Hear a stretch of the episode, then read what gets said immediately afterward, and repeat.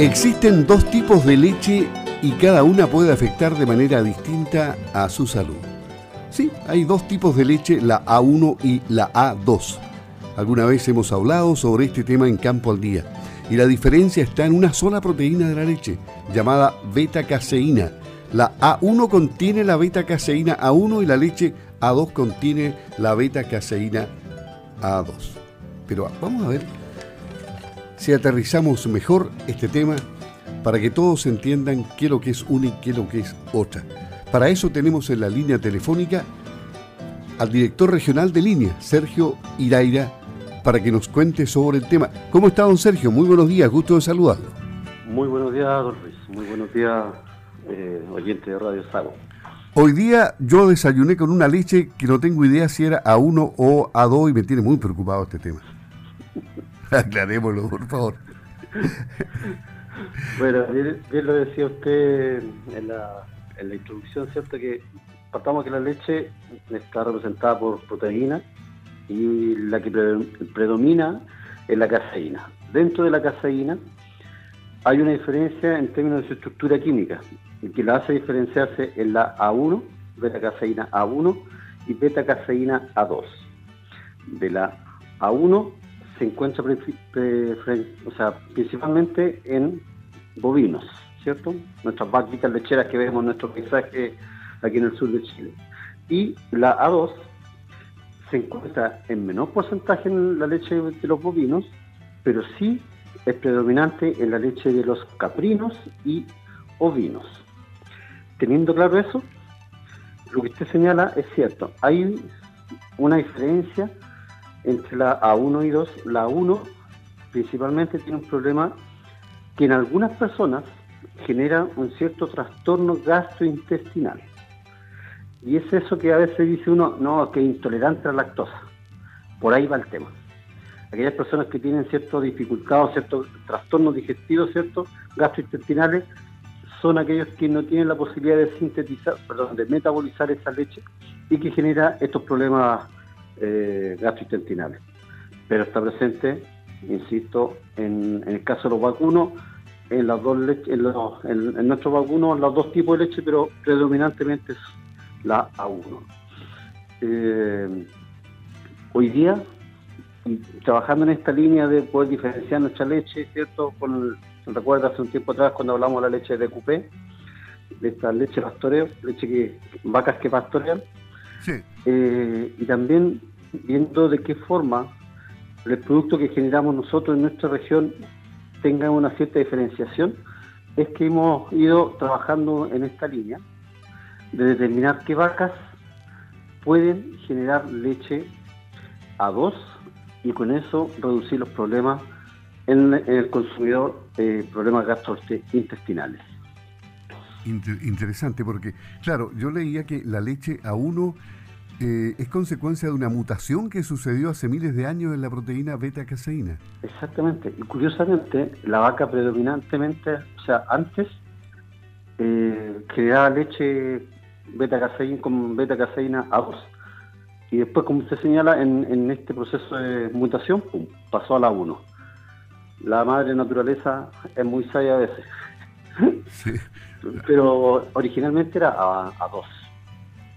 Interesante, ¿eh? o sea, sí, muy sabia a veces, porque con el coronavirus nos está tirando a partir aquí. Eh. Realmente.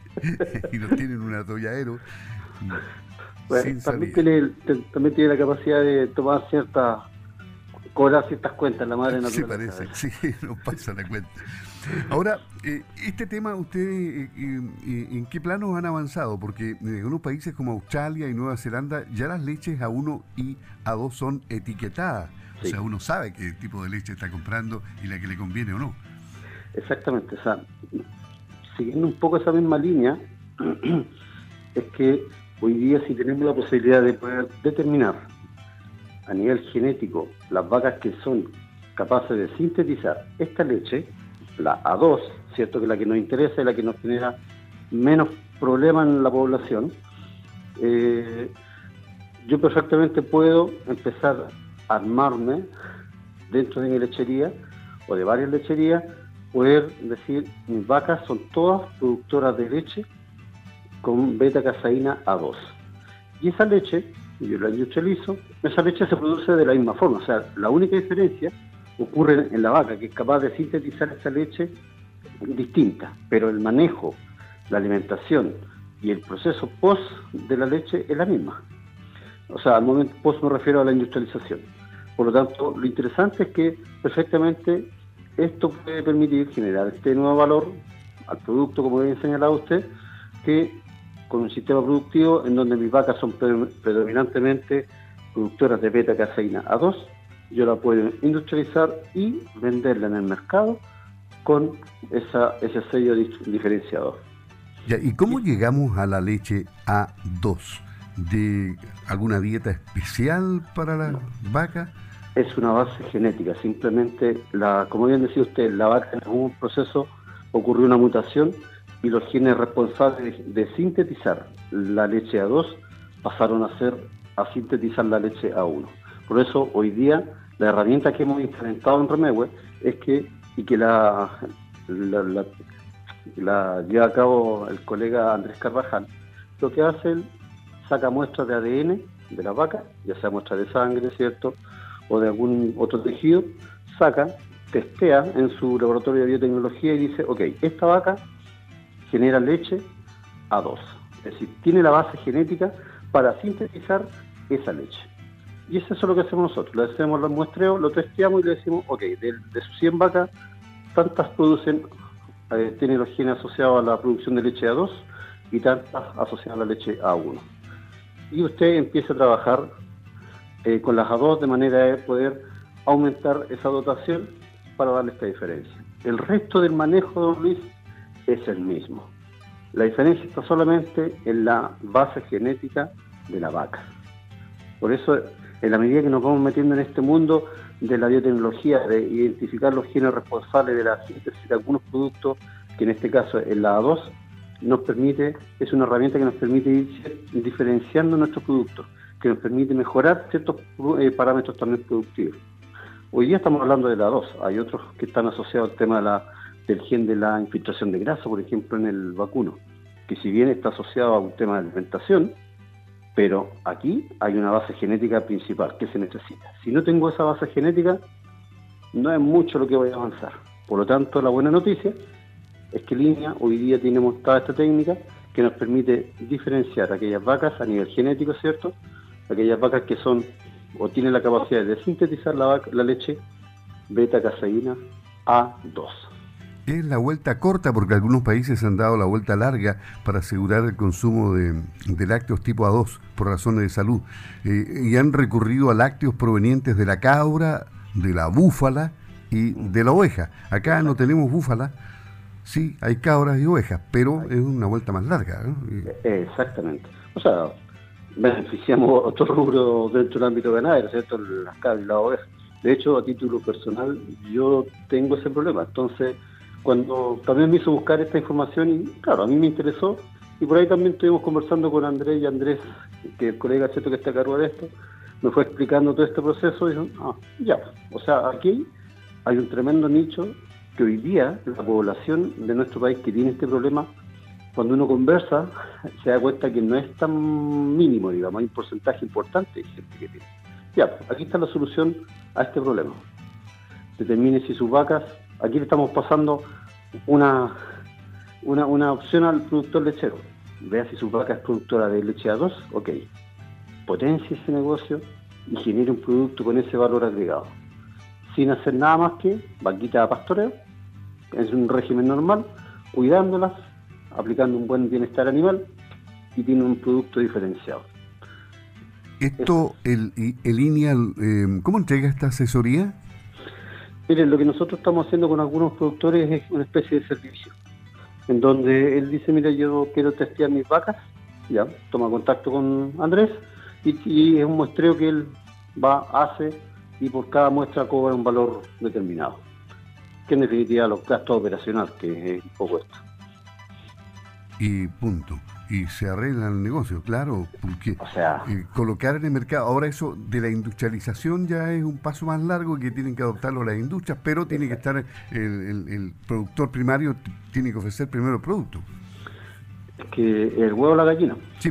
Sí.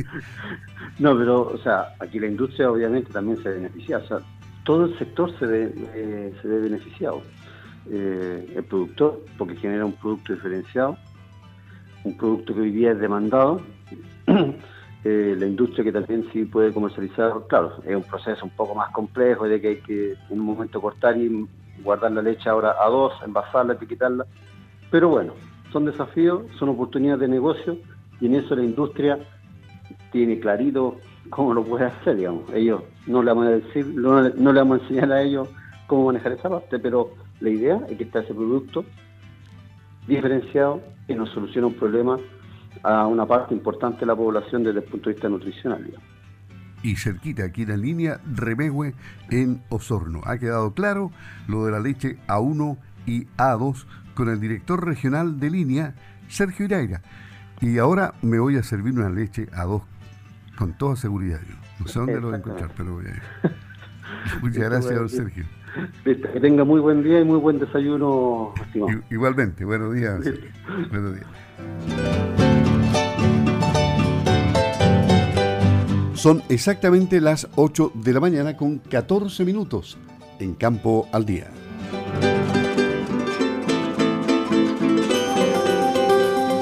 Informe meteorológico. Las siguientes serán las condiciones meteorológicas para las regiones del sur, los lagos que nos interesa a esta hora.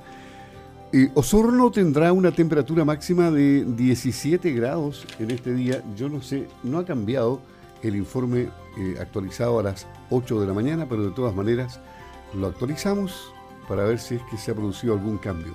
No, 17 grados la máxima para hoy, cielo parcialmente nublado en la mañana con niebla. En la tarde mínima nubosidad. Chubascos mañana en la madrugada y en la tarde. Después queda parcial con sol, pero poco.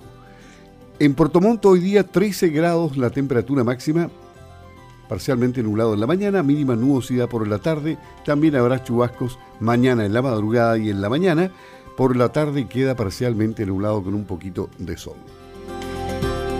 Súmese a la fuerza exportadora de Chile, habilite su ganado bovino y participe de la exportación al mundo de carne chilena de calidad. Venda su ganado a Frigosorno, seguridad de pago garantizada. Somos líderes, exportadores, somos Frigosorno. Puro sur, puro sabor. Más información en www.exporta.frigosorno.com o en el fono 642 269393.